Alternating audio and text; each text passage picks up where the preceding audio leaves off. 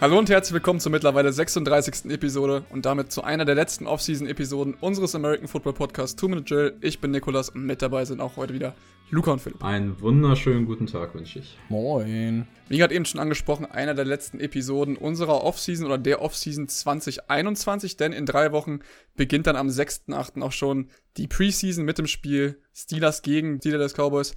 Und ähm, wir haben, wie gesagt, noch eine Division jetzt offen und zwar ist das die NFC North. Und das ist eigentlich die Division, wo Philipp sein Team drin spielt. Das sind die Lions. Aber Philipp wird uns heute nicht vorstellen, sondern Luca wird uns heute die NFC North vorstellen. Ich bin mal gespannt, Luca, welches Team da ja, letztendlich an Nummer 4 bei dir landen wird. Ja, ich würde sagen, reden wir gar nicht um heißen Boy herum, Philipp. Wir sprechen direkt über die Lions, weil. Ja, aber da muss man fair sein, das ist auch in meinem Ranking so oder so ähnlich, das ist halt klar. Ja, ich glaube, äh, es ist gemischt in Detroit, weil es sind sich wahrscheinlich alle einig, dieses Jahr wird nicht schön. Es wird, das wird so wie das Jahr der Dolphins 2019. Du wusstest vorher, was kommt und du bist im völligen Umbruch. Wahrscheinlich, meiner Meinung nach, sind die Lions das Team, was ja im größten Rebuild der Liga steckt, würde ich so behaupten. Und ich habe sie, bevor ich das jetzt äh, mich um Kopf und Kragen rede, mit 2 und 15 bewertet. Ich habe ihnen ein Spiel gegen Chicago gegeben und ein Spiel spielen sie gegen Philly. Sie haben noch, ähm, also die beiden, würde ich sagen, sind machbar für die Lions. Wahrscheinlich werden sie noch ein Spiel gewinnen, wo du denkst, huh, das hätte ich jetzt nicht erwartet und da noch einen Win holen, aber ich sage mal so, mehr als drei, vier Wins sind auch meiner Meinung nach nicht drin. Deswegen äh, finde ich mit 2 schon ähm, ganz fair bewertet. Und das Ding, was ich bei den Lions aber sehe, das erste Mal gefühlt, seitdem ich die Lions verfolge, ist da steckt meiner Meinung nach wirklich ein Plan dahinter, was sie machen, weil es wird nicht sexy, aber du hast jetzt Dan Campbell als Head Coach und Dan Campbell hat schon ein bisschen Head Coach Erfahrung. Der war ja mal zwischendurch Interims Head Coach bei Miami und hat da seine Sache ja ganz okay gemacht. Und ähm, ja, er ist halt, er ist so der harte Typ. Er wird, genau das hat man über den Draft gesehen, er wird von innen nach außen bauen. Heißt, er geht über die Trenches, er geht darüber stabile O-Line, stabile D-Line und dann dahinter gucken wir mal. Und genau so wird ja, werden die Lions halt aufgebaut. Das hast du gesehen, dass du Penai Sewell erste Runde genommen hast. Das hast du gesehen, dass du danach mit Levi Onwuzuiki und äh, Lee McNeil zwei, ähm, ja, die besten wahrscheinlich noch dagewesenen die Tackles genommen hast, direkt hintereinander. Von daher, ja. Ich, wenn ich da kurz einhaken darf, ich finde halt, ähm, es ist natürlich einfach absolut nicht sexy als Lions-Fan, gerade den Pinay Sewell-Pick auch wenn es halt ein geiler Spieler ist am Ende, aber den hätte ich mir in der ersten Runde verk verkniffen. Aber was ich halt ziemlich geil finde, ist die Kombi aus Levi Onwozuriki, der halt eher so ein ähm, Interior Defensive Liner ist, der aber auch den Quarterback sucht und halt auch ein guter Pass Rusher ist. Und dazu hast du mit Lee McNeil halt wirklich diesen breiten Fels in der Brandung, der dir halt den Laufweg verteidigt. Und ich finde, da hat man sich einfach ein geiles Duo zusammengebaut, was hoffentlich als Tandem auch äh, auf lange Sicht funktionieren wird der eine oder andere hat ja auch noch auf die Receiver oder hat ja auch noch auf den Receiver gehofft, der zu der Zeit, wo der Draft noch nicht angefangen hat, natürlich noch auf dem Board war, wo wir natürlich drüber reden, ist Jamar Chase in der Richtung zum Beispiel. Aber da war er eigentlich schon klar, dass er wahrscheinlich, oder in dem Fall zu dem Zeitpunkt, eigentlich zu den ja, Bengals geht. Aber worüber wir gerade sprechen wollten, war einfach letztendlich mit den beiden oder mit den ersten drei Picks, da sieht man schon, das ist einfach ja, man hätte einfach auch auf schön Spielen setzen können, man hätte auf den Playmaker setzen können, weil man will eigentlich erstmal das Team verstärken. Und ich glaube, das ist erstmal schon ein ganz gutes Zeichen, was damit auch erreicht wurde, was ihr auch gerade eben angesprochen habt. Ja, du musst ja auch irgendwo einfach die Line machen, wenn du halt jedes Jahr einfach vom Lauf komplett durchgebumst wirst. So fair muss man ja auch einfach sein. Ja, und es ist halt nicht sexy, das muss man ganz klar so sagen. Aber im Endeffekt, wenn du damit dann erfolgreichen Football spielst, ist es scheißegal, weil guckst du dir die 49ers an, die draften seit, ich glaube, gefühlten zehn Jahren nur Defensive Line in der ersten Runde. Und man hat ja gesehen, es funktioniert. Es werden da halt auch solche herauskommen wie äh, Solomon Thomas, der halt dann nicht so einschlägt, obwohl du ihn an drei draftest. Aber wenn du genug Talent in deine Defensive Line steckst, dann wirst du am Ende vier talentierte Dudes aufs Feld kriegen. Und äh, das ist alles, was zählt. Und ja, man muss jetzt aber natürlich sagen, dass so ein paar Spieler auch den nächsten Schritt machen müssen über, oder überhaupt mal einen Schritt. Weil, ähm, wenn ich mir so angucke, wir hatten Jeff Okuda letzte Runde, an, äh, letztes Jahr an Pick 3 zu den Lions. Der hatte eine ausbaufähige Rookie-Saison. Er war nicht komplett Katastrophe, er ist besser geworden. Aber er muss natürlich, um sein Pick an 3 recht zu fertigen, noch äh, deutlich was draufpacken dieses Jahr. Für den würde ich aber gerne noch in die Bresche springen, weil da muss man auch ehrlich sagen, der hatte einfach viel Verletzungspech, war das halbe Camp raus, dann in die Saison gestartet mit einer Hamstring-Verletzung. Dann hat er Adduktoren gehabt, dann hat er Knöchel gehabt, dann hat er wieder Hamstring gehabt, also war schon stabil, was das angeht. Ähm, hat aber, wie du es gesagt hast, echt katastrophale Spiele oder auch Halbzeiten gehabt. Da erinnere ich mich an die eine Halbzeit gegen die Packers, wo, wo man ja auch fair sein muss, da wurde einfach die ganze Zeit 1 zu 1 mit Devonta Adams gematcht. War vielleicht auch ein bisschen unfair so. Ich glaube, das war sein zweiter Start, richtig. Hat halt auch Spiele wie gegen äh, die Cardinals, wo er halt erst von Kyler Murray komplett ausgejuckt wird und ihn dann halt in der zweiten Halbzeit interceptet, wo man halt einfach so Flashes gesehen hat. Und er ist halt einfach, das hat er auch in der NFL gezeigt, er ist ein Secure Tackler, das ist seine große Stärke. Er macht dich halt einfach platt auf dem Punkt, wo du stehst. Das ist halt einfach so ein bisschen ähnlicher ähm, Cornerback-Typ, wie wir es jetzt auch bei. Jetzt hilf mir mal einmal weiter, der, den die Broncos genommen ich hab's schon wieder ver vergessen. Patrick Soten, der zweite, genau. Ist halt ein ähnlicher Quarterback-Typ, äh, Cornerback-Typ wie Patrick Soten. Und ja, du hast es gesagt, er muss sich halt jetzt einfach, ja, er muss jetzt den nächsten Schritt machen. Er stellt sich vor die Mikros, hat sein Instagram gelöscht und meinte, er will sich jetzt auf äh, komplett auf Football konzentrieren und den nächsten Schritt machen.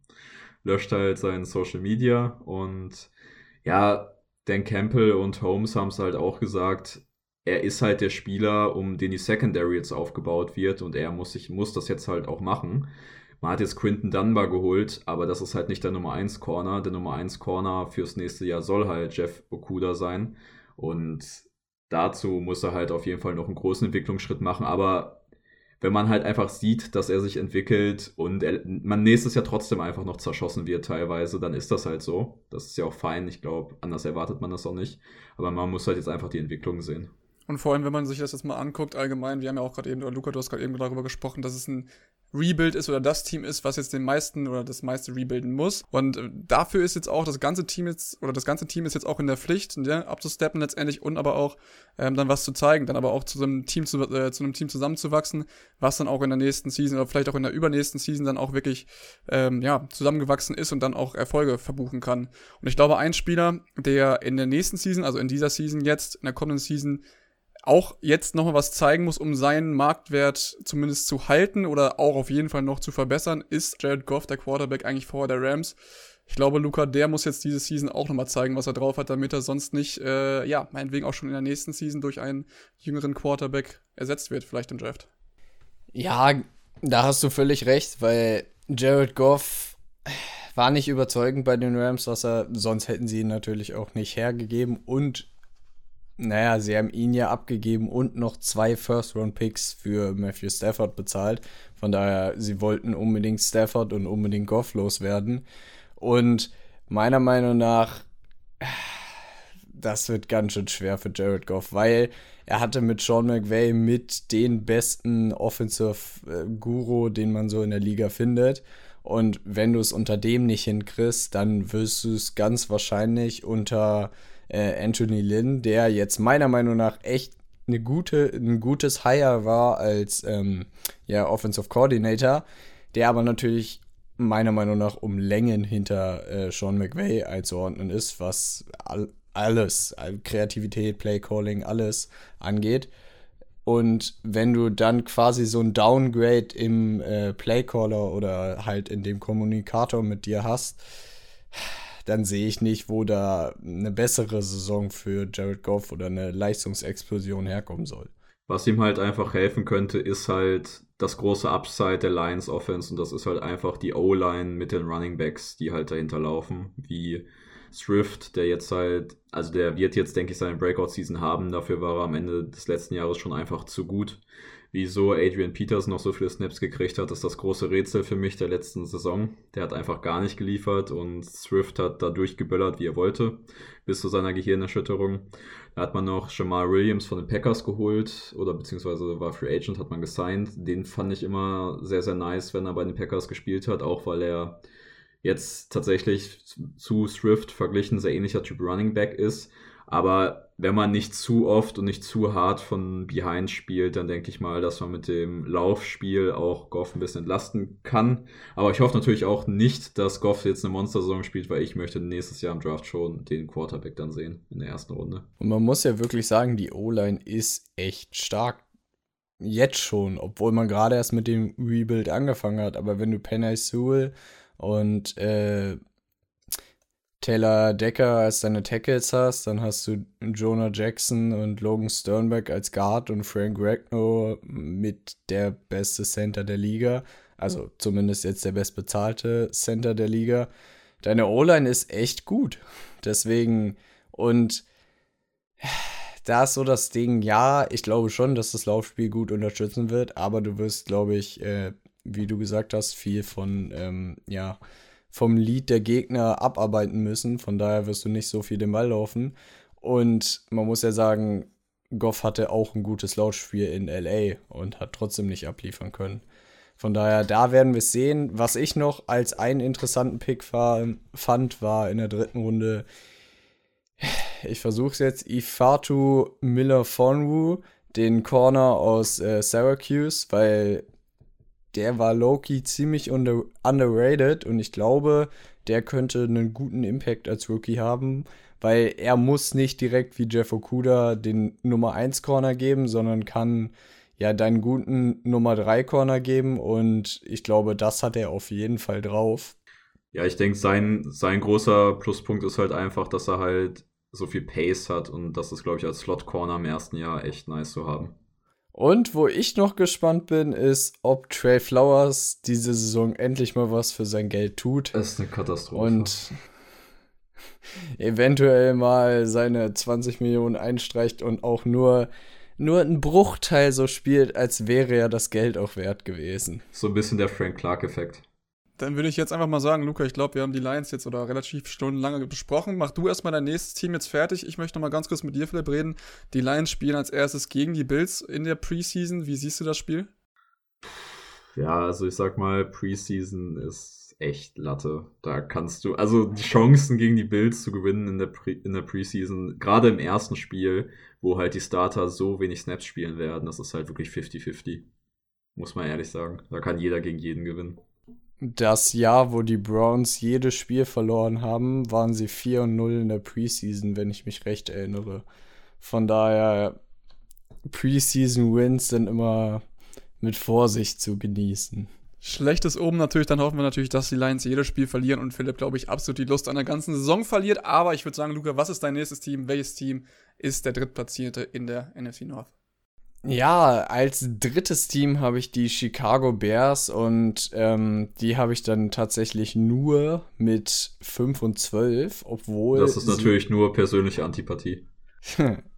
obwohl sie äh, letztes Jahr 8 und 8 gegangen sind und sogar die Playoffs erreicht haben und sich meiner Meinung nach auf der wichtigsten Position im Spiel, nämlich auf Quarterback, ja nicht nur einmal, sondern zweimal verbessert haben, weil meiner Meinung nach sind Andy Dalton und Justin Fields jeweils besser als Nick Foles und Mitch Trubisky, die letztes Jahr darum liefen. Von daher. Wen siehst du jetzt gerade besser als, also wenn du jetzt gerade wen einschätzen müsstest, wen siehst du von Anfang an jetzt besser? Ohne jetzt zu sagen, okay, wir haben Anfang gestartet?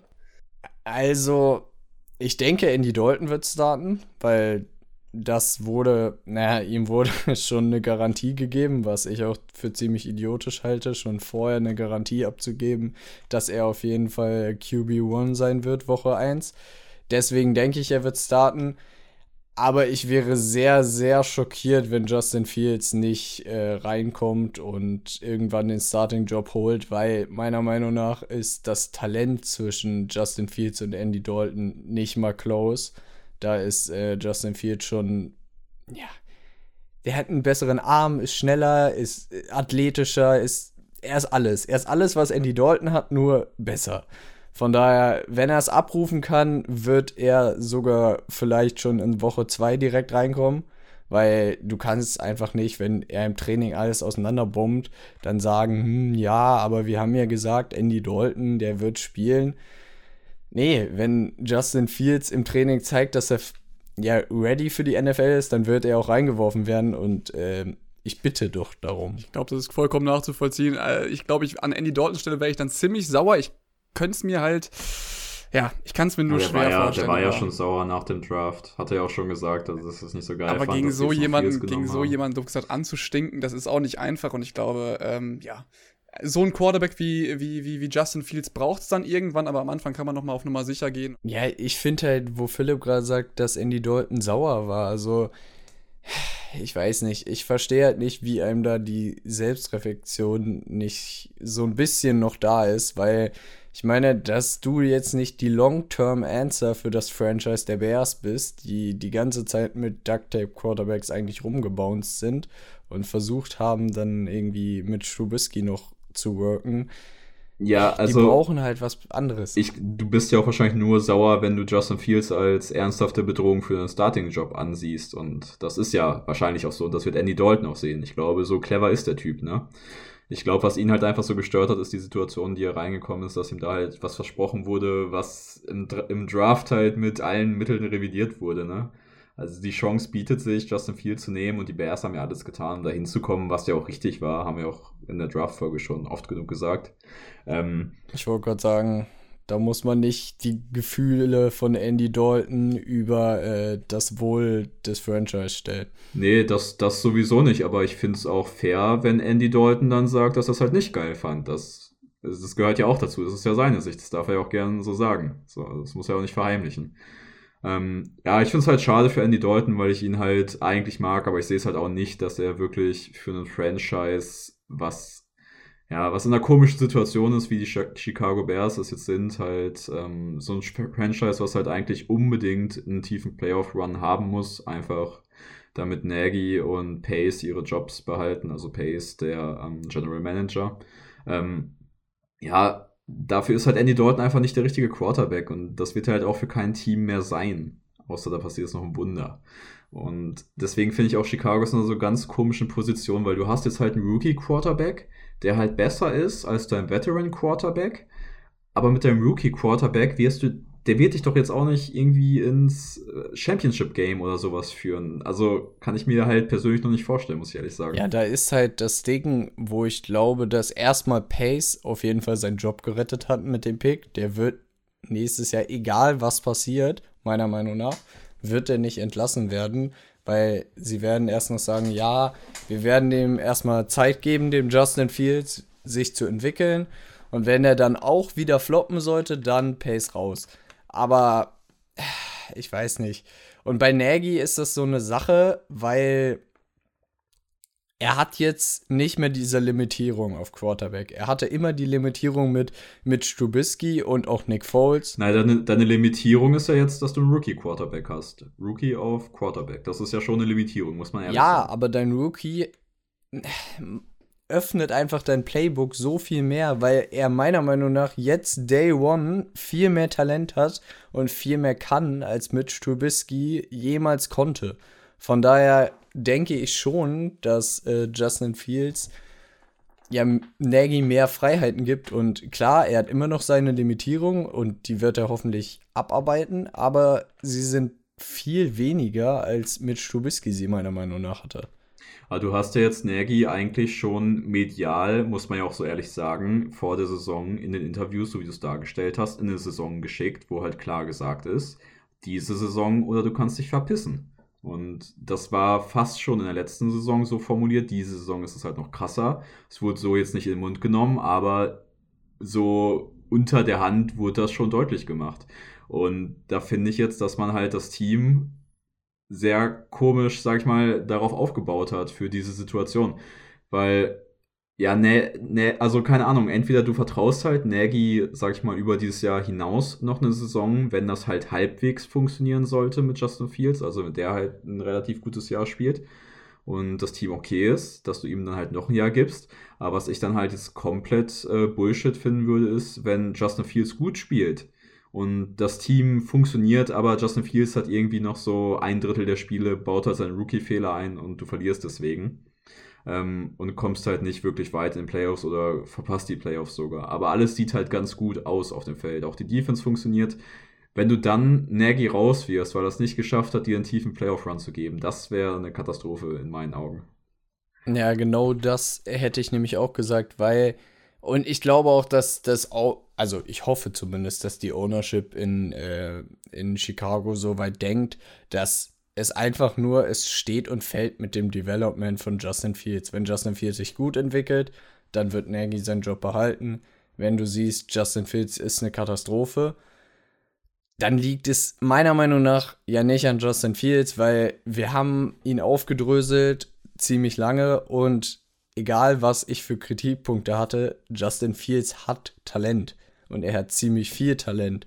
Und wenn er das nicht abrufen kann von Day One, dann hat es wahrscheinlich was mit dem Coaching zu tun. Und ja, ich glaube nicht, dass Nagy noch die Chance hat, einen nächsten Quarterback, sage ich mal, äh, nochmal zu verkorksen, weil mit Stubisky hatte wahrscheinlich nie so viel Talent, wie äh, Fields es jetzt hat, aber ich sage mal, Trubisky wurde jetzt auch nicht perfekt aufgezogen und hat auch nicht funktioniert. Und du weißt halt natürlich immer nicht, was ist die, Scho äh, die Schuld jetzt von Trubisky, was ist die Schuld von Nagy. Aber man muss ja sagen, dass es beides einfach nicht funktioniert hat zusammen. Aber Justin Fields war jetzt auch nicht der Einzige im Draft, ne? Also da gab es ja noch mehr, Luca. Wen gab es da noch? Richtig, da wollte ich jetzt direkt hin, danke. Ähm, worüber sich Andy Dalton auf jeden Fall selbst in seinem ersten Spiel, wo er noch spielen wird, freuen wird, ist nämlich Tevin Jenkins in Runde 2, den du als Tackle genommen hast. Ja, einfach eine Bank mit, sieht ziemlich unschuldig aus mit seiner Brille und seinen äh, kurzen geschorenen Haaren, aber ähm, ja, ist ein ziemlicher Badass auf dem Feld. Von daher, ich glaube, der wird gut was machen. Deine Defense ist, ja, stark, sie war immer stark. Du hast natürlich Kai Fuller verloren, den du gecuttet hast, weil weiß ich nicht, keine Ahnung. Also angegeben wurden Cap-Gründe. Aber meiner Meinung nach war das der größte Bullshit, den du hättest machen können, weil da hättest du irgendwo Cap ausgraben können, meiner Meinung nach. Das habe ich und, mir halt auch gedacht, aber das habe ich mir auch bei Tennessee und der Dory Jackson gemacht, wo ja dasselbe passiert ist. Ja, aber da hast du jetzt wenigstens ähm, Caleb Farley gedraftet. Und ich meine, wenn Caleb Farley auch nur annähernd so spielt, wie er im College gespielt hat, sind, ist Tennessee der Fein. Chicago hat sich jetzt Desmond Trufant geholt, wo ich so denke. Der war echt washed up letztes Jahr. Selbst ein halber Desmond Trufant hat nicht den Upside von äh, Caleb Farley irgendwie oder andersrum, selbst ein halber Caleb Farley ist nicht Desmond Trufant, sondern besser. Na, wenn du sagst, Trufant spielt jetzt noch ein Jahr wie in seiner Prime, dann ist das, finde ich, äh, im Vergleich zu Kyle Fuller im letzten Jahr ist das gar nicht so ein, große, so, so ein großer Downgrade. Ja, aber wenn aber du er sagst, ist nicht mehr in seiner Prime. Er ist nicht mehr in seiner Prime. Und wenn du sagst, du kriegst das, was Trufant letztes Jahr gespielt hat, dann ist das echt Licht und Schatten, was da passiert ist auch. Man muss ja sagen, er hat auf einer unterirdischen Defense oder in einer unterirdischen Defense in Detroit gespielt. Von daher vielleicht, oder wir hoffen es für Bears, dass es mit der Defense zusammengehangen hat. Bin mir unsicher, ob das wirklich der Fall war oder ob es einfach nur bei Truefront jetzt langsam sich das Alter zeigt. Du hast dann in der sechsten Runde noch Thomas Graham Jr., der Loki ziemlich okayer Corner ist und ich glaube, als äh, um den dritten Corner-Spot kämpfen wird und den vielleicht auch holen wird. Und dann hast du noch Des Newsom, auch in der sechsten Runde, einen ziemlich talentierten äh, Wide Receiver aus North Carolina geholt. Der könnte, der hat sich leider das, ich glaube, Schlüsselbein gebrochen vor ein paar Wochen. Von daher wird der noch ein bisschen ausfallen und erst später dazukommen. Aber du hast, es gibt so viele geile Videos von Daniel Mooney, wie er irgendwie Jalen Ramsey komplett burnt oder wie er irgendwo die ganze Zeit einfach nur right open Routen das Feld runterläuft und Mitch Trubisky die Bälle alle an ihm vorbei wirft. Und ich glaube, dieses Jahr mit einem halbwegs kompetenten Quarterback wird Mooney, der ziemlich, schon eine ziemlich gute Saison letztes Jahr hat, viel mehr machen noch dieses Jahr. Deswegen wünsche ich ihm das. Und Allen Robinson, ja, zu resignen, auch wenn es jetzt nur ein Franchise-Tag ist, hilft deinem Quarterback auch nochmal immens, weil äh, Robinson ist meiner Meinung nach einer der underratedsten Receiver der NFL und zumindest ein Top 10 Receiver. Von daher, ich wünsche ihm jetzt, dass er einmal einen kompetenten Quarterback hat, weil er hatte wirklich mit Trubisky, Nick Foles und Blake Bortles in seiner Karriere. Und Hand aufs Herz, das ist Kacke. Von daher, ich hoffe, dass es dieses Jahr ähm, besser wird und dass dem Mann mal vernünftige Bälle geschmissen werden. Und vielleicht hat er dann auch mal wieder Bock. Ich glaube, es war ja schon so, es hat sich schon so langsam so angedeutet, als würde er sich auch gerne irgendwie aus Detroit, aus Detroit, aus Chicago verabschieden wollen. Und ich glaube jetzt, wenn er zumindest Justin Fields als eine Variante seiner Quarterback sieht, die er vielleicht bekommt dann irgendwann, je nachdem, wann der Zeitpunkt halt auch gekommen ist, ich glaube, dann wird er sich darüber auffreuen. Und ich glaube, diese beiden, Allen Robinson und Donald Mooney, die sind ja nämlich gerade die Bears und Robinson, aber es soll wohl kein Long-Term-Deal Long in Sicht sein.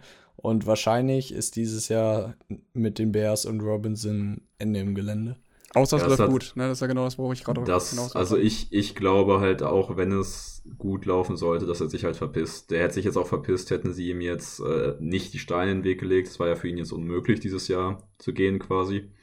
Und ich denke halt, der ist nächstes Jahr weg. Der will unbedingt noch für einen Contender spielen, meinte er auch immer. Und da sehe ich die Bears halt auch nicht nächstes Jahr, außer Justin Fields spielt, hat eine Übersaison. Und nächstes Jahr wird er auch definitiv, wenn es mehr Cap wieder gibt, wird er definitiv mehr Geld machen auf dem Free Agency Markt, selbst wenn er zum Contender geht. Das war dieses Jahr ja halt das große Ding, dass du als Free Agent nicht mal vernünftig absahen konntest, weil halt kein Geld da war. Ja, ich würde sagen, machen wir weiter, ne? Die Minnesota Vikings habe ich an Platz 3, sogar mit 9 und 8, was bei mir in der Kalkulation trotzdem nicht für einen Playoff-Spot reicht. Ja, die Vikings sind auch so ein komisches Team. Du hattest jetzt äh, Kirk Cousins den riesen Vertrag gegeben vor ein paar Jahren. Er hat immer noch nicht, er hat jetzt nicht schlecht gespielt, aber er hat auf jeden Fall nicht das abgeliefert, was man wahrscheinlich erwartet hat, was er einem geben wird. Deswegen hast du in der dritten Runde dann Kellen Mond gedraftet, was ich für einen ziemlich guten Pick halte, weil wir haben ihn ja auch genannt in unserer Quarterback-Episode. Der hat auf jeden Fall ziemlich viel Talent, ist zwar noch ziemlich, ziemlich roh und äh, muss sich auf jeden Fall noch deutlich steigern, aber ich glaube, er hat das Talent, ein NFL-Quarterback zu werden und ja, mit gutem Coaching könnte er Kirk Cousins gefährlich werden, weil ich habe von ein paar Leuten schon gehört oder gelesen, so Kellen Mond als reinen Backup-Quarterback und das kaufe ich nicht. Ich glaube schon, dass Kellen Mond angreifen wird und ähm, ja, sich versuchen wird, den Starting Quarterback-Job zu holen. Und ich glaube auch, wenn das mit der Vikings-Saison bergab geht, dann werden wir Kellen Mond irgendwann früher oder später sehen. Wobei ich ehrlich sagen, also ich muss jetzt nochmal in die Bresche springen für Kirk Cousins. Er war letztes Jahr halt nicht der Grund, wieso die Vikings die Playoffs verpasst haben. Das muss man ja auch ehrlich sagen. Klar, er hatte auch seine Spiele, die schwach waren, aber ich sag mal, mit der Secondary vom letzten Jahr kannst du halt einfach keinen Blumentopf gewinnen. Ne? Das war halt gerade am Anfang der Saison eine reine Katastrophe was da defensiv passiert ist. Und dann kannst du auch nicht jedes Spiel deine 60 Punkte scoren. Es muss auch mal reichen, du 30 Punkte scorest oder 25. Ja, aber dafür hast du ja diese Saison auch ein bisschen gesorgt. Du hast dich zumindest mit drei Leuten verbessert mit Bishard Breland von den Kansas City Chiefs, Cornerback von mit Patrick Peterson und mit äh, Xavier Woods von den, ja, von den Cowboys. Ich bin mal, also meiner Meinung nach sieht da, das jetzt schon besser aus als im letzten da Jahr. Stell ich jetzt, da stelle ich jetzt mal die Frage. Für mich ist Patrick Peterson Cornerback 3 auf dem Death Chart und Brashard Breland äh, Cornerback 4. Also ich sehe es halt einfach nicht, dass die beiden wirklich äh, Fulltime Rollen kriegen in dieser Defense. Vielleicht Brashard Breland noch als Starting Slot Corner, aber man muss ja auch sagen, die Vikings haben ihre Rookies letztes Jahr gehabt, die haben sich gut entwickelt. Jetzt muss man mal gucken, wie das mit ähm, Jeff Gladneys äh, Aktion neben dem Platz aussieht, soll ja auch seine Freundin irgendwie vermöbelt haben. Ich weiß es nicht, ist glaube ich noch keine Strafe verhängt worden offiziell.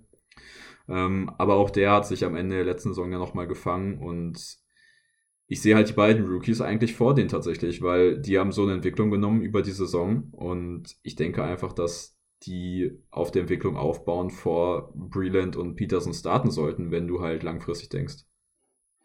Ja, definitiv, wenn Jeff Gladney spielen darf, wird er auch spielen. Und äh, Cameron Danzler, den meintest du jetzt noch, ähm, der, der, der war ja sogar noch besser. Ja, der war besser als Gladney, das stimmt, weil Gladney hatte schon seine Fehler. Er war so ein bisschen äh, Hit or Miss, also er hat ein gutes Play gemacht und dann ist er irgendwann völlig dran vorbeigeflogen und zack, Touchdown für das Gegnerteam. Von daher, ja, ich glaube auch, dass du die relativ hoch aufstellen wirst. Patrick Peterson hat, glaube ich, noch mehr er ist nicht mehr Prime Patrick Peterson, aber ich glaube, er hat noch mehr in sich drin, sage ich mal, als Cornerback 3. Von daher, der wird, ja, wird auch einen Kampf liefern und wird aber, glaube ich, auch den äh, jetzt nicht mehr Rookies, aber den Second-Year-Playern im Camp, glaube ich, viel beibringen, was ja meiner Meinung nach nur helfen kann. Und ähm, wenn wir dann ein bisschen weiter vorne im Draft gucken, hast du Christian Darasaur genommen an 21. Left Tackle fand ich einen guten Pick, weil du brauchtest einen Tackle auf der linken Seite. Du hattest auf der rechten Seite schon Brian O'Neill, der meiner Meinung nach ja ziemlich underrated ist, ist ein ziemlich ziemlich solider rechter Tackle, der echt äh, ja gut abliefert in Minnesota, aber irgendwie nie so wirklich ja Bass kriegt dafür. Und jetzt auf der linken Seite hat so ein bisschen gefehlt. Du hast jetzt Christian Derosaur dahingestellt. Der kann, glaube ich, von Day One solide linken Tackle spielen und wird seine Sache da vernünftig machen. Dann hast du noch O-Line Depp mit äh, White Davis geholt.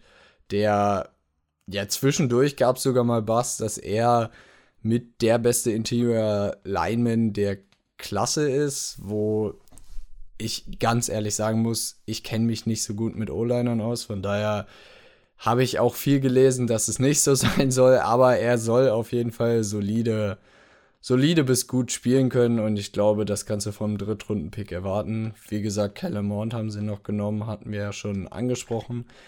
Und ja, die Vikings Offense auf dem Papier ist eigentlich bombenstark, wenn du davon ausgehst, du hast eine gute O-Line, parkst dahinter Delvin Cook, der dir ja mit, würde ich sagen, Top 3 Top, mindestens Top 5 Running Back Werte liefern wird und auch meiner Meinung nach ein Top 3 oder Top 5 Running Back ist, ist ein ja perfekt ergänzt, finde ich, mit äh, Alexa Madison, Alexander Madison. Und ähm, dann hast du als Receiver einfach die Kombi aus Justin Jefferson und Adam Thielen, was meiner Meinung nach mit das beste Duo der Liga ist. Ich weiß nicht. Also Mike Tampers drüber. Chris Godwin ja, Tampers drüber. Aber. Ja, gut, das ist ja schon fast ein Trio, ne, in Tampa Bay dann. Ja, Tampers und Trio. Right Receiver Room, das halt gefühlt. Tennessee ist jetzt auch noch drüber ja, ja. mit Julio und AJ Brown. Aber so viele Duos fallen mir nicht ein, die über Justin Jefferson und Adam Thielen gehen. Weil man muss ja wirklich sagen, Justin Jefferson hatte letztes Jahr mit die beste Rookie-Saison aller Zeiten für einen Right Receiver. Aber da hat Adam Thielen nicht so abgeliefert letzte Season. Ne? Also Adam Thielen in manchen, in manchen Spielen war wirklich nicht da, wo man ihn dann doch gebraucht hätte. Also ich glaube, sonst wären die Vikings schon noch ein bisschen weiter oben gelandet letztendlich. Ich glaube, er war aber auch ein bisschen glaube, verletzt. Ne? Ja, die genau. zweite Hälfte der Saison so gut wie verletzt verpasst. Ich glaube, dann noch die letzten beiden Spiele wieder gespielt. Aber du hattest, glaube ich, bis irgendwie bis Spieltag 8 oder so einfach die Situation nicht, dass du beide wirklich konstant auf dem Feld hattest. Vor allem, weil ja, man muss ja auch sagen, Justin Jefferson war halt auch die ersten vier Spiele nicht, also was heißt nicht relevant, für den Rookie schon, aber halt nicht so wie danach, ne? Und ja, Mike Potenz Zimmer hat halt seine Policy, Rookies erstmal nicht spielen zu lassen, egal wie gut sie sind, was ich für ziemlich Bullshit halte, nur nebenbei bemerkt, weil, ja, keine Ahnung, ich finde das einfach dumm, einfach nur zu sagen, ja, er ist Rookie, er spielt jetzt erstmal nicht. Und man hat ja gesehen, was er für einen Impact hatte, als er dann wirklich mal genug Snaps bekommen hat. Ja, ich sag's mal so, an der Offense wird's nicht liegen bei den Vikings. Mike Zimmer hat, glaube ich, letztes Jahr die schlechteste Defense gecoacht, die er jemals gecoacht hat, weil Mike Zimmer eigentlich immer ziemlich guter oder bekannt für seine guten Defensives gewesen, weil er auch echt einer der Defensive Masterminds ist. Was mir an ihm nicht so gefällt, er übernimmt nicht gerne Verantwortung oder eigentlich nie Verantwortung. Also er hat nie gesagt, dass er scheiße gecoacht hat, sondern er hat immer nur gesagt, ja, die und die Spieler hätten es da besser machen müssen und so, was mir halt nicht gefällt als Coach oder was ich von einem Coach anders erwarte. Du musst halt mit dem Spielermaterial umgehen können, das du zur Verfügung hast und da halt das Beste rausholen.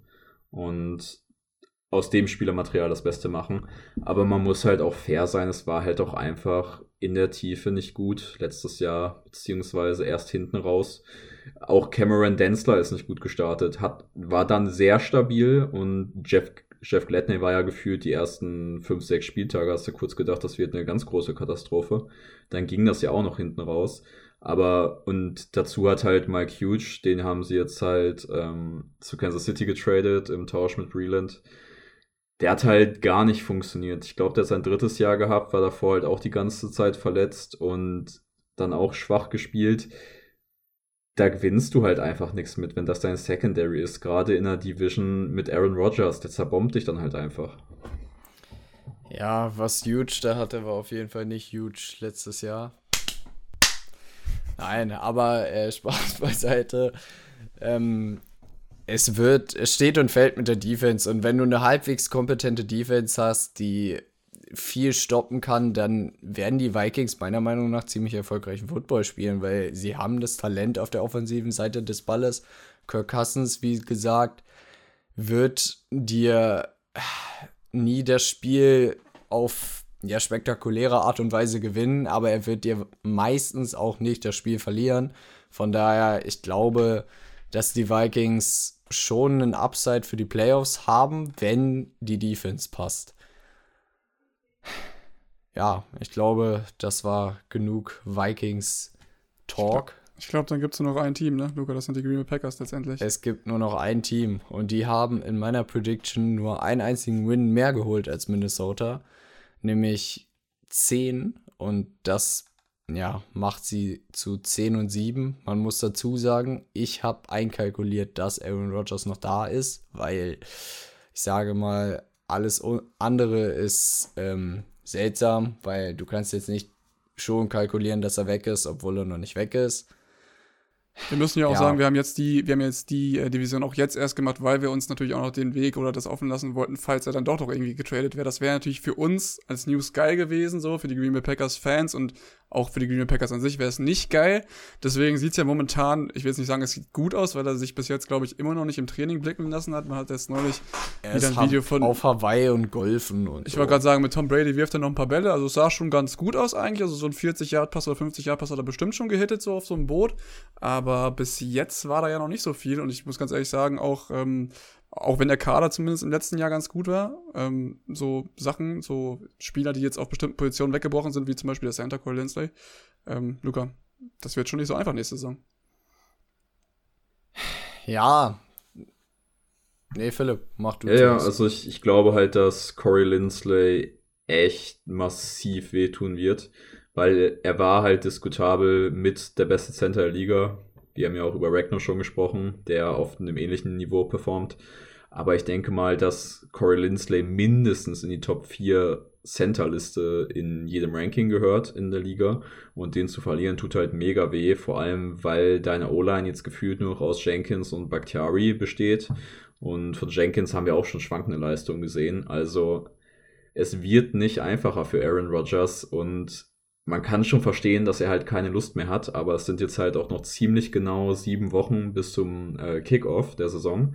Und ich glaube halt einfach nicht, dass jetzt in sieben Wochen noch ein großer Aaron Rodgers Trade passiert. Einfach weil das ist dir doch jetzt als aufnehmendes Team, zum Beispiel wenn ich jetzt die Broncos wäre und ihn wirklich jetzt noch ertraden, ertraden möchte auf den letzten sechs Wochen, das ist doch als aufnehmendes Team einfach schon nicht so geil, weil du weißt halt, du kriegst nicht den Aaron Rodgers, den du haben könntest, wenn er halt die ganze Saison Vorbereitung noch mitgenommen hätte. Und nicht nur die letzten fünf Wochen oder sowas, ne? Für, äh, für die Saison. Das hast du ja auch letztes Ja, das hast, das hast du ja auch letztes Jahr gefühlt mit Brady und den Buccaneers gesehen. Der war zwar ähm, schon vor der Preseason da, aber es gab halt einfach keine richtige Preseason, wo du dich halt einspielen konntest mit deinen Teammates. Ähm, und da haben wir halt auch gesehen, dass es halt gedauert hat, bis sie sich gefunden haben. Und um ehrlich zu sein, so richtig gefunden haben sie sich ja erst, nachdem es halt einmal offensiv richtig äh, auf den Sack gab von den LA Rams und sie da erstmal schön verprügelt wurden von Jalen Ramsey. Und danach hat, sind sie halt so ein bisschen in die Spur gekommen. Und ich glaube halt sagen, einfach. Nach dem Saints-Spiel, da wo sie irgendwie 38 zu 3 verloren haben oder so. Ich glaube, das war so der Turning Point in der Season. Ja, jedenfalls musste sich das halt noch finden und das wird für mich als aufnehmendes Team einfach halt auch den, den Value dann senken. Dann würde ich halt einfach nicht mehr so krass reinpayen, wie ich das jetzt noch vor anderthalb Monaten gemacht hätte. Das heißt also, die Green Bay Packers sind für dich äh, trotzdem immer noch im Vorteil. Also natürlich mit A-Rod ist man immer im Vorteil, aber du äh, denkst du, das wird dann trotzdem gut laufen, auch wenn er jetzt nicht die Preseason oder allgemein die, das Training Camp mitspielen sollte, gerade weil er auch jetzt ein paar neue Receiver im Team hat oder ein paar neue Leute dabei hat, wo das Timing stimmen muss und sowas? Also es ist für mich halt unrealistisch, dass die Packers die mit Aaron Rodgers die Playoffs verpassen. Da glaube ich halt einfach nicht dran. Ich finde halt das Team an sich nicht so geil besetzt. Gerade in der Defensive finde ich, ist es halt sehr top-heavy geladen. Also du hast halt sehr gute Starter, aber halt wenig dahinter wenn du rotierst, das hast du ja letztes Jahr schon gesehen mit Kevin King auf Cornerback, da haben sie jetzt zum Glück Eric Stokes geholt, aber es ist halt auch ein Rookie, da musst du mal gucken, wie das sich so einspielt. Und Kevin King ist ja immer noch da. Und der hat ja, muss man so fair sein, das Buccaneers Game auch echt weggeschmissen. Klar war da am Ende noch die Coaching-Entscheidung von Matt LaFleur dann ein bisschen fragwürdig und dass Rogers den Ball da nicht reingelaufen hat und etc. Aber hätte Kevin King das vor der Halbzeit nicht so geschmissen, wäre es halt ein ganz anderes Game geworden. Das muss man ja auch sehen. Ja, zu dem Spiel gibt es ganz viele verschiedene Meinungen. Meiner Meinung nach äh, wird da auch immer noch viel zu wenig Blame zu Aaron Rodgers selber gegeben, weil ich meine, sie haben dir drei Interceptions von Tom Brady gefangen und dreimal den Ball extra gegeben.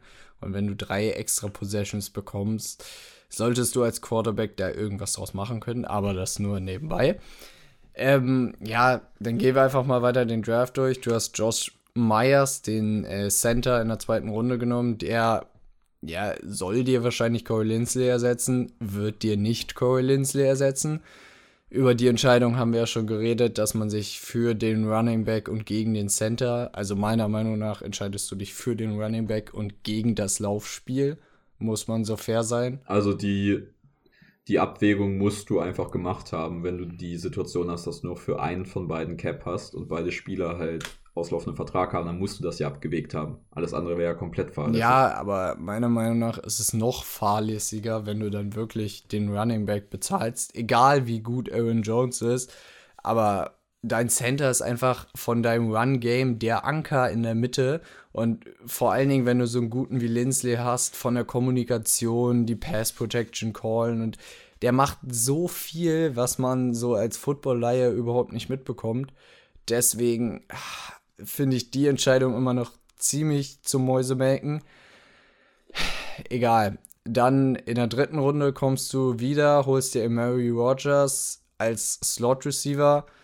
Meiner Meinung nach hättest du da auch vielleicht was anderes machen können oder noch einen anderen Receiver, weil es waren noch ein paar da und Mary Rogers ist so, der ist halt nicht einzigartig. Der ist, wenn Amon Ross St. Brown in der vierten Runde noch da ist, ist ein ähnlicher Typ, würde ich mal behaupten, nur dass Rogers wahrscheinlich noch ein bisschen schneller ist. War für mich in der dritten Runde ein bisschen zu hoch. Eric Stokes, hast du schon gesagt, muss mal gucken, was dem wird. Rookie Corner sind immer so ein bisschen schwierig.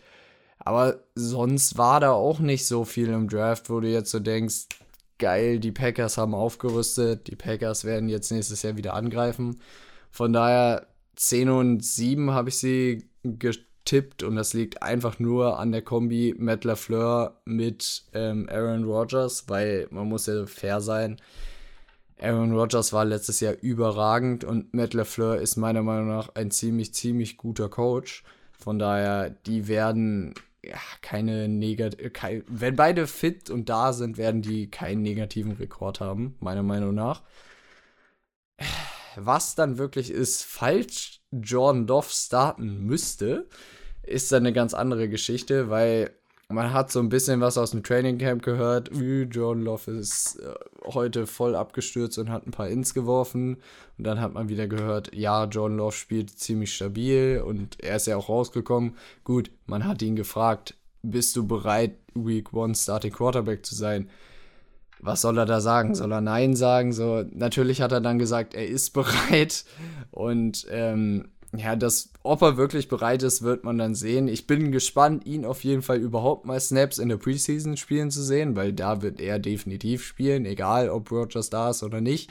Von daher, da bin ich echt gespannt drauf. Und ja, wir hatten ja schon das angesprochen. Du hast immer noch, du hast ja Blake Bortles gesigned, hast Kurt äh, Bankert noch. Von daher, dein Quarterback-Raum ist tief. Einer muss da noch gehen, definitiv. Mal gucken, ob es Rogers ist, mal gucken, ob nicht. Wir haben jetzt so lange gewartet mit der Preview und ähm, ja, es ist leider nichts passiert im Aaron Rodgers Drama, außer dass er ich wäre auch ganz ehrlich gesagt traurig, ja, wenn das, das wäre und wir es jetzt nicht in dieser Zeit Es wäre natürlich jetzt irgendwie typisch, wenn wir die Folge jetzt irgendwie morgen raushauen und jetzt heute nach der Aufnahme auf einmal zack, boom, Aaron Rodgers geht zu den Broncos oder zu Las Vegas oder was weiß ich, wohin. Das ist das Chargers-Syndrom dann in dem Fall. Ja, aber ich glaube, dann haben wir es soweit, wenn nicht noch einer von euch was hat. Ist ein, ist ein langer Aal geworden. Ich glaube, wir machen das Ding jetzt zu. Würde ich auch behaupten. Ich würde auch sagen, aber ich würde auch erstmal sagen, Leute, wir sind jetzt durch mit allen Divisionen. Um das nochmal kurz zu recappen. Ich glaube auch, die NFC North wird nicht die stärkste Division. Ich glaube, da können wir uns alle drauf einigen letztendlich. Ich glaube, eine der stärksten Divisionen, äh, ja, lass mich nochmal ganz kurz nachgucken, könnte die NFC West werden, wenn man sich die NFC anguckt mit Seattle, Los Angeles, 100%. Los Angeles, Arizona und San Francisco. Ähm, auch auf die NFC East können wir meiner Meinung nach gespannt sein. Wie gesagt, Washington Football Team, aber ich finde, also die ganze NFC East ist so eine kleine Wundertüte, außer die Philadelphia Eagles. Ich glaube, da, äh, da haben wir schon genug, glaube ich, drüber geredet und ich glaube, jeder von uns sieht das als noch nicht den, äh, noch nicht die Mannschaft, die jetzt die nächste Season so rocken wird. Aber ansonsten, NFC North nicht so stark wie in der letzten Season und vielleicht wird es ja trotzdem auch noch mal eine Überraschung geben an sich. Vielleicht äh, gibt es ja die Detroit Lions, die hier doch mal mehr Wins holen, als äh, Luca jetzt gesagt hat, als zwei. Wäre auf jeden Fall ähm, zu wünschen, den Jungs. Und sonst, wenn man jetzt nochmal in die AFC South guckt, Jungs, wen hatten wir da gesagt? Wer ist da das stärkste Team oder was ist da eurer Meinung nach jetzt das stärkste Team, wenn man sich das mal anguckt? AFC South. Äh, AFC im Allgemeinen, Entschuldigung. Ja, Kansas City. Ja, Buffalo wird da ein Wörtchen mitzureden haben, aber meiner Meinung nach immer noch Kansas City. Ähm, ich würde sagen, wir könnten ja noch ganz kurz zum Abschluss nochmal machen, so ein, zwei Teams, auf die ihr euch wirklich freut. Ich könnte ja mal anfangen. Also meiner Meinung nach, ich freue mich auf Carolina, muss ich sagen. Und oh, bin, ja. gespannt, bin gespannt, was dazu da so zusammenläuft. Und bin auch gespannt, ob Sam Darnold noch seine Karriere rumreißen wird oder nicht. Und auf wen ich mich auch echt freue, sind die Chargers, weil ich hoffe, dass sie Möchtest du jetzt Einmal. einfach alle Teams machen oder wir, dürfen wir auch noch welche haben? ich mache nur die zwei und dann dürft ihr, weil ich hoffe, dass sie einmal im Leben jetzt wirklich alle verletzungsfrei bleiben, die wichtigen Starter. Und dann könnten die Chargers eine echt geile Saison spielen. Ja, dann mache ich mal weiter. Ähm, das Team, auf das ich mich am meisten freue, ist jetzt vielleicht ein bisschen unspektakulär, weil es halt ein sehr gutes Team ist, aber es sind die LA Rams einfach wegen Matthew Stafford und wie sich das halt verhält.